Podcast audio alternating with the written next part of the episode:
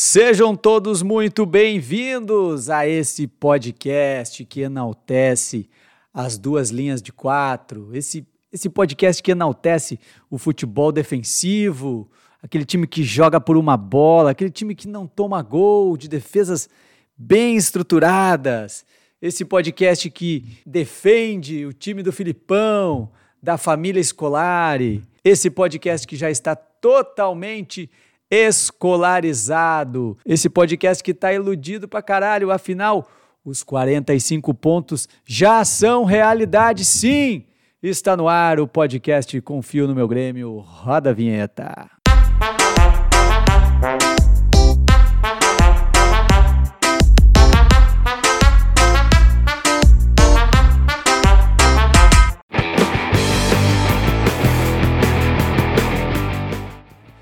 Senhoras e senhores, sejam todos muito bem-vindos ao podcast Confio no Meu Grêmio. Eu sou Matheus Breyer, apresentador, criador desse podcast. Esse podcast que visa falar o quê? Falar de Grêmio, mas falar de Grêmio não só falar de qualquer maneira, que visa falar de uma forma bem humorada, que vocês possam aí se divertir e ao mesmo tempo se informar. Esse é o grande objetivo do podcast Confio no Meu Grêmio. Então, se tu tá chegando agora e se tu já escuta há bastante tempo e ainda não fez isso, eu começo pedindo. Te inscreve no meu canal do YouTube, Matheus Breyer, clica lá em se inscrever, ativa o sino de notificações para ficar sabendo toda vez que entrar um episódio novo. Clica lá em seguir lá no Spotify, porque isso me ajuda bastante, cara. Porque aquele só clicar naquele seguir ali faz com que o podcast já consiga ganhar engajamento para alcançar mais gremistas. É, peço também que tu me siga no Instagram, arroba Matheus Breyer, interage comigo lá, sempre dando teu feedback, colaborando também com o conteúdo desse podcast. E o mais importante é pegar o linkzinho ali, copiar, né, compartilhar no grupo de gremistas lá da tua cidade, mandar para a família, manda para os amigos gremistas, todo mundo que tu conhece, que tu acha que ia curtir é, acompanhar um conteúdo de humor sobre o Grêmio. Faz essa mão aí que vai me ajudar bastante.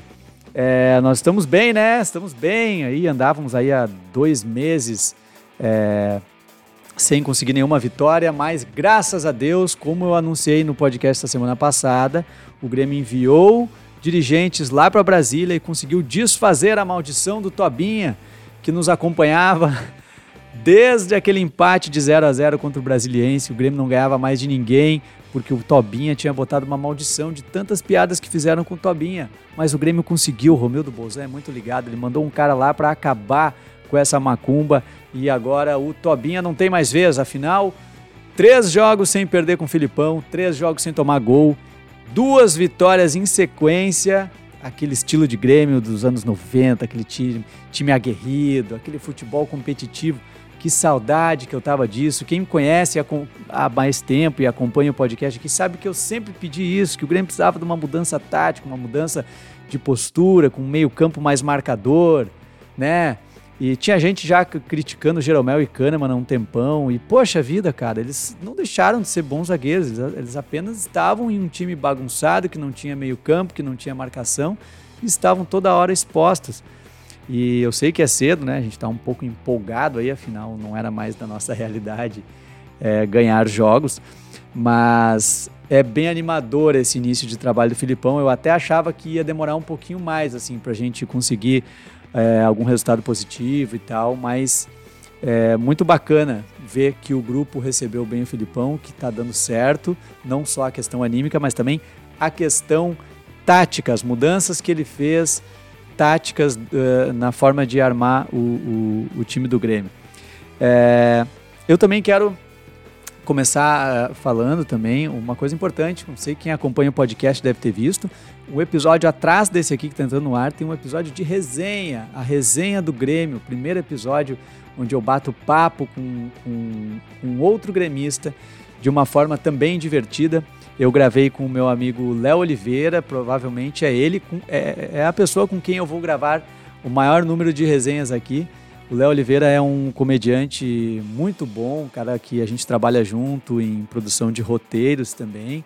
E ele é um gremista que entende muito de futebol, trabalha, ele é lá de Rio Grande, trabalha é, no futebol há bastante tempo, conhece muito é, futebol do interior e tudo.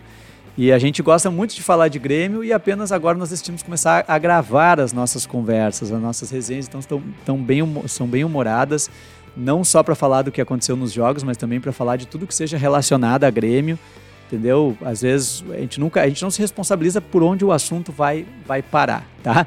Escuta a última resenha. Nessa semana deve entrar outra no ar, não sei ainda se quiser uh, o dia certinho, se vai ser na quinta, se vai ser na sexta, enfim. Mas nós vamos ir gravando de vez em quando, então já faço propaganda dessa resenha. Mas antes de qualquer coisa, vamos escalar o time do Grêmio para o podcast de hoje. O tricolor vem a campo com Marcelo Pitol, número 1. Um. Na lateral direita, o Wallace Oliveira, com a número 2. A zaga tem Marcelo Magalhães com a 3 e Bressan com a número 4. Na lateral esquerda, número 6, Jadilson. E o meio-campo, meio-campo vem forte. Número 5, Anderson Lamel. Número 8, Douglas Silva. Na articulação, número 11, Juninho Botelho. E ele, número 10, Bruno Soneca. No ataque, número 7, Anderson Ataíde. E número 9, o matador, Guilherme Weisheimer. O técnico é o Beto Almeida. Se você gostou dessa escalação dos sonhos dessa semana, pode ir lá no meu Instagram, arroba Matheus dar a tua sugestão de jogadores que ainda não foram escalados aqui. Quem tu quer ver, me sugere algum, alguma escalação, vai lá, interage comigo e me ajuda a fazer toda semana um, um Dream Team de jogadores que passaram pelo Grêmio. Feita a escalação, agora é hora de informação. Está no ar o Giro de Notícias.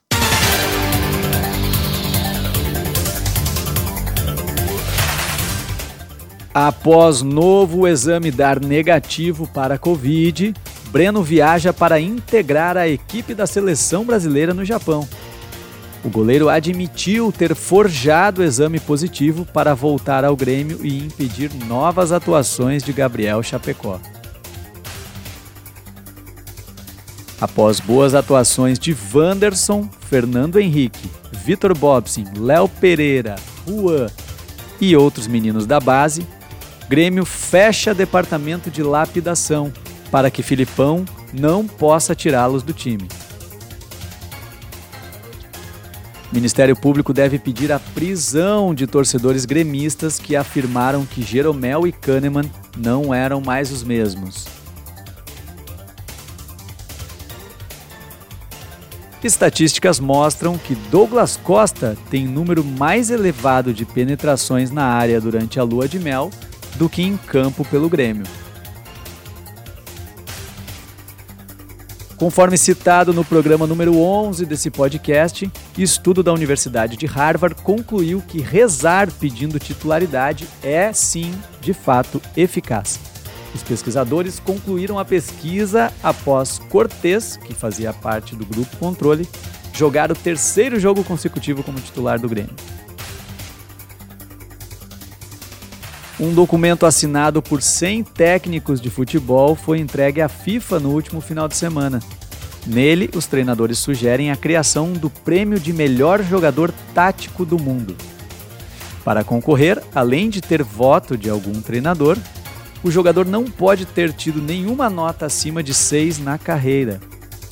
Deve também ter sido escalado em 90% dos jogos no seu time e precisa ter hashtags de torcedores pedindo sua saída no mínimo três vezes ao ano. Filipão já abriu seu voto para Alisson, abre aspas, um jogador extremamente tático. Polícia ainda não tem informações do paradeiro do meia Darlan. Não se perca nas contas e não caia na ilusão. Faltam apenas seis meses para o Grêmio ser campeão da Copa Sul-Americana. É isso aí, galera. Momento bom que estamos vivendo. Próximo jogo agora contra a LDU em casa. O Grêmio tem a vantagem de 1 a 0. Se tu está escutando esse podcast antes do jogo, tá? É, então estamos aí é, confiantes né, na classificação, precisando aí de um empate Um 0 a 0 já, já nos garante na próxima fase. Tudo indica que o Filipão realmente vai jogar com o regulamento embaixo do braço. Não vejo o Grêmio indo para cima da LDU. Se tu tá escutando depois, tá? Na terça-noite, na quarta-feira, não sei o que aconteceu no jogo, então a culpa não é minha. Mas antes do jogo, eu tô extremamente empolgado e, e acho que o Grêmio vai classificar, né? Então, falando um pouquinho sobre o jogo do, do contra o Fluminense no, no último final de semana, é, eu gostei bastante, como eu já falei ali no início, né? Parece que o time está tendo mais organização tática, está tendo é, mais essa questão que faltava, né? Há muito tempo, essa questão de comprometimento, né? Do jogador é, entender a, su a, sua a sua função na hora de, de recompor, de fechar espaços, né? De cada um ocupar o espaço certo no campo. E, e eu notei uma, uma, uma, grande evolução. O Chapecó não foi o melhor em campo essa vez. É, o melhor em campo foi escolhido pela transmissão, foi o Wanderson, partidaço. Quem escuta o podcast sabe que eu já peço o Wanderson no time há muito tempo. Para mim, o Rafinha não mostrou que veio. E, mas o que eu fico de cara é com, a, com uma galera que criticando, tava criticando, o pessoal da imprensa criticando que ah, o Grêmio tava vazando atrás, que é, ah, ganhou da LDU, mas foi sofrido e não sei o quê. Mas é claro, cara, nosso time. Não é à toa que o nosso time tava na lanterna do campeonato. Entendeu? O time tava jogando pouco, sem confiança, moral lá embaixo, e o treinador tinha recém chegado. O Filipão nem treinou o time pro Grenal. Foi só no papo, né? Então, eu acho que estava tendo um excesso aí de, de, de, críticas, de cobranças ao trabalho do Filipão que estava muito no início. E essa vitória foi importantíssima porque esse tipo de jogo, né, tu ganhar fora de casa contra um time que está vindo muito bem, é o tipo de jogo que dá moral, que eleva a confiança. Né? O jogador já consegue jogar um pouco mais solto, sem aquela pressão, apesar da gente ainda estar em penúltimo né, no, no campeonato. É uma vitória que dá uma confiança e, e, eu espero que siga assim, né? Aquilo que a gente pedia, que era uma mudança tática no time, que era mais jogadores da base jogando. Né? A gente teve nesse final de semana Chapecó, é, Wanderson, uh, o Juan acabou entrando também no finalzinho, né? Fernando Henrique, Bobson, é, Jean-Pierre, Léo Pereira, todos jogadores da base, cara. E, e, é isso aí, esses caras é que precisam jogar. E, e, os veteranos que entrarem em campo tem que ser veterano que, que tá dando resposta, que tá jogando mais do que, do que os guris. E assim nós vamos. Então, Momento bom, momento de vitória. Ah, mas ali, antes do time entrar em campo, eu separei aqui uns comentários de vocês, aqueles comentários da torcida que sempre chega dando aquele apoio. E está no ar o quadro O Carinho da Torcida.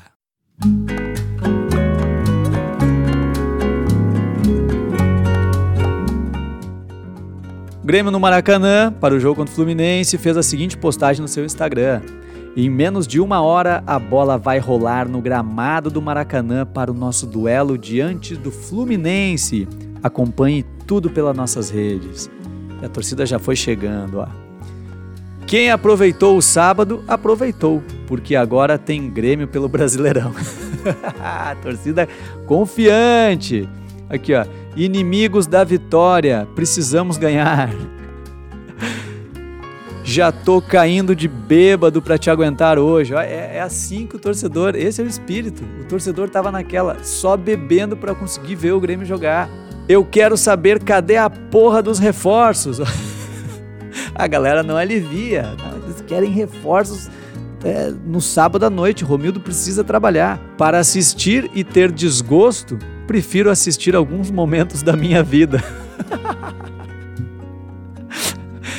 É verdade, de tristeza já basta a nossa vida. Poxa, fui no Lagueto Barra e não vi o ônibus lá. Olha aí, ó, Grêmio, vamos resolver esse negócio aqui. O rapaz foi lá e não viu o ônibus. E a direção? Cadê a explicação da direção? Direção omissa, que não, que não libera aí pro, pro, pro, pro torcedor ver o ônibus do time. O que, que é isso? Outro aqui, ó, já tava na reza, ó. Pai nosso que estás no céu. A torcida já tava apelando para tudo, para as orações, para vir essa primeira vitória. Graças a Deus deu certo. Vai começar o filme com grande tendência a ser de horror. Oremos. Torcedor sempre confiante. O Guedes deve ter atirado pedras na cruz e o castigo foi ser reserva do Cortez. é o grande mistério aí, o Guilherme Guedes, que ninguém sabe se, se treina bem, se joga, se não joga, o que, que ele fez. Né? O Darlan tem a suspeita de que ele, tinha, que ele tenha feito alguma coisa aí para algum dirigente. Né? Tem aquela suspeita. Mas o Guedes ninguém sabe o porquê. Mas se, se ele atirou pedra na cruz mesmo, né? E o Cortez é um cara religioso, tá aí o Cortez titular e o Guedes não entra no time. Outro comentário aqui, ó. Tchê, por favor, vamos botar só um pouco de vontade. A gente sabe que vocês são podres. Mas pelo menos se esforcem. Eu gostei dessa. A gente sabe que vocês são podres. Mas vamos correr. O mínimo que a gente espera sempre do time é isso, cara. Quando, a, quando não tá indo na bola, vai na vontade, vai na superação. O outro já fez uma previsão aqui, ó. Provavelmente um time jogando acovardado igual na terça-feira. O que virou o Grêmio? Cara, ele tá falando que o Grêmio jogou acovardado contra a LDU. Eu não vi isso, cara. Eu vi um time competitivo. O que, que é? Vocês querem que fute... melhor... querem o melhor futebol do país, que não era porra nenhuma de melhor futebol do país? Querem jogar bonito, querem dar show? Não, cara, o Grêmio não é um time para dar show, o Grêmio é um time para competir. Isso não tá dando certo, não estamos jogando bem, nós vamos ganhar na vontade, cara. Que que é isso, papinho de time acovardado, que? Por favor, parem de colocar esse Bobson, esse cara fede. Aí eu deixo a reflexão para vocês. o que, que tem a ver o cheiro do jogador com ele jogar em campo bem ou não? O cara é escalado porque usa desodorante?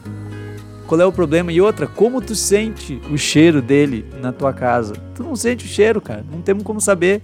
Não vi nenhum jogador postando isso. No momento que o Jeromel for fazer uma postagem falando alguma coisa indiretamente, ó, certos jogadores não não não cuidam das, da, do cheiro da sua axila e estão jogando e outros cheirosos estão fora, eu vou entender essa tua colocação. Mas se o Bobson estiver fedendo e jogando bem, não vejo problema nenhum. Outro aqui, ó. E o Darlan foi vendido ou foi vendido? Não é possível. Hashtag fora Alisson. é o mistério do Darlan que ninguém sabe. O Grêmio não se pronuncia. Não sabemos aonde está o Darlan. Outro otimista aqui, ó. Comprei até uns rolos de papel higiênico. Críticas ao Instagram do Grêmio. Que, Insta... que Instagram fraco. Não mostra nem os relacionados pro jogo. É corneta para todo mundo, ó. Igual Bobson, parado, coxa colada, puta que pariu.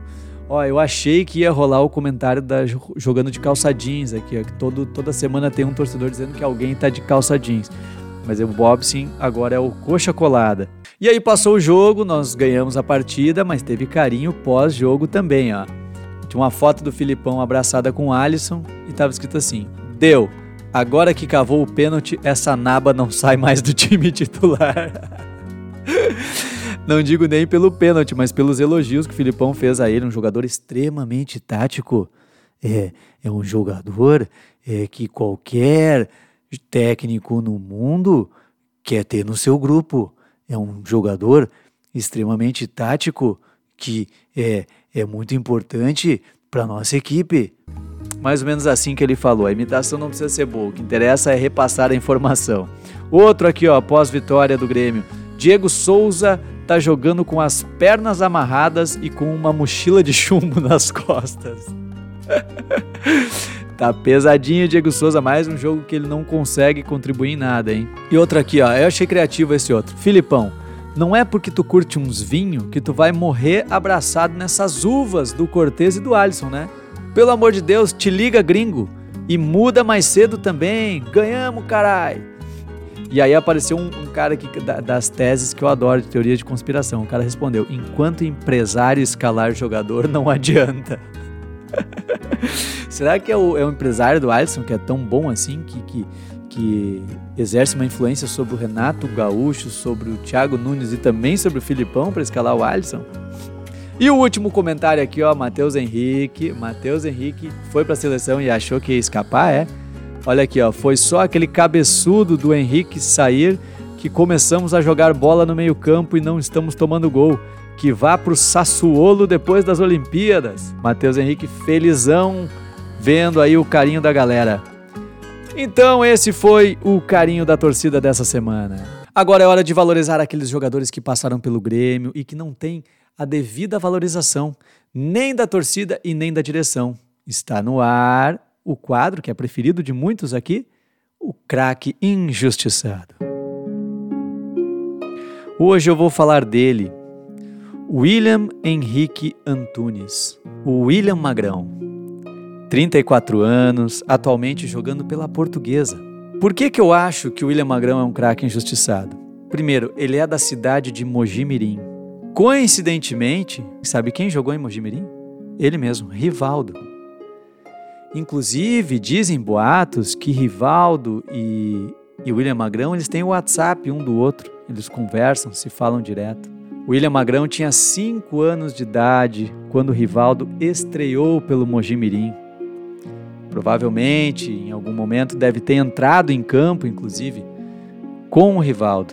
Com 15 anos de idade, William Magrão viu Rivaldo ganhar o Penta com a seleção e se tornar um dos maiores jogadores de todos os tempos.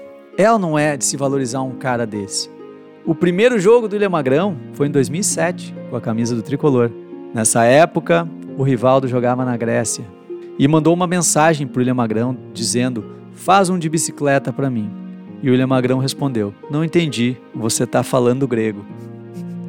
William Magrão, que tem 1,90m de altura, mais de 100 jogos, vice-campeão brasileiro em 2008, aquele timaço do técnico Celso Rotti. Você lembra a escalação daquele time de, de 2008? Vitor, Léo Pereira e Hever, Paulo Sérgio, Rafael Carioca, William Magrão, Tcheco e Anderson Pico. E no ataque, Pereira e Marcel. William Magrão, que sempre foi um bom menino, obediente, segundo a professora dele, nunca repetiu nenhum ano, nunca deixou de entregar uma atividade da escola. Menino dedicado, religioso, ganhou o concurso de melhor redação na escola, foi o melhor aluno da quinta série. Último volante revelado pelo Grêmio que fazia o vai e vem. Eu não lembro de nenhum outro depois dele que fazia tão bem essa função de área a área. Jogava em todas, jogava eh, na zaga, inclusive ele joga na zaga hoje. Fazia meio armador, volante mais recuado, volante que avança. Na lateral direita ele chegou a jogar. Não resta dúvidas de que William Magrão esteve lado a lado nas maiores conquistas do Rivaldo, um dos maiores jogadores de todos os tempos que ganhou o Penta e em muitos títulos por todos os clubes que passou. Por esses e outros motivos é que eu considero William Magrão um craque injustiçado. Senhoras e senhores, muito obrigado a todos vocês que acompanharam o podcast até agora. Eu peço é, que vocês sigam lá no, no Instagram, Mateus Breyer, clique no seguir do Spotify, é, se inscreva no meu canal do YouTube, lá tá em vídeo o podcast, né? Divulga para os amigos, cara, manda lá para um grupo de gremistas da tua cidade, que é o mais importante para mim. Vamos fazer esse podcast chegar longe. E também acompanhe aí os episódios da resenha que eu tô gravando com meu amigo Léo Oliveira, um bate-papo bem humorado sobre o Grêmio. Tem coletiva do Renato ainda, hein? Segura aí. Vamos que vamos, em busca de mais vitórias pelo tricolor pra gente sair de vez dessa zica de zona do rebaixamento. Valeu, até semana que vem e fique agora com a coletiva do Renato. O pessoal fica falando que o meu DVD não faz mais efeito nos jogadores porque ninguém consegue jogar o que eu jogo. Aí eu pergunto para vocês, quem tem aparelho de DVD hoje em dia? Falar é fácil. Agora, tentar arrumar um notebook, um iPad com entrada para DVD, aí eu não vejo ninguém conseguir.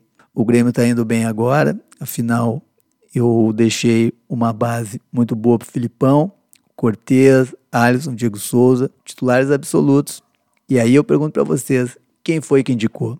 Mesma coisa o Tassiano, jogador polivalente, que agora está com proposta da Europa. Aí ocorre aquilo que eu sempre falo para vocês: ninguém fala nada, tu não vê a imprensa falar, não reconhece que somente eu que identifiquei esse talento de futebol europeu do Tassiano. É o que eu sempre digo para vocês. Eu confio nos meus jogadores, confio no meu podcast e se vocês acharem outro podcast de alguém que tem estátua, aí sim eu aceito comparações. Mas até lá, só tem eu. Abraço, até a próxima.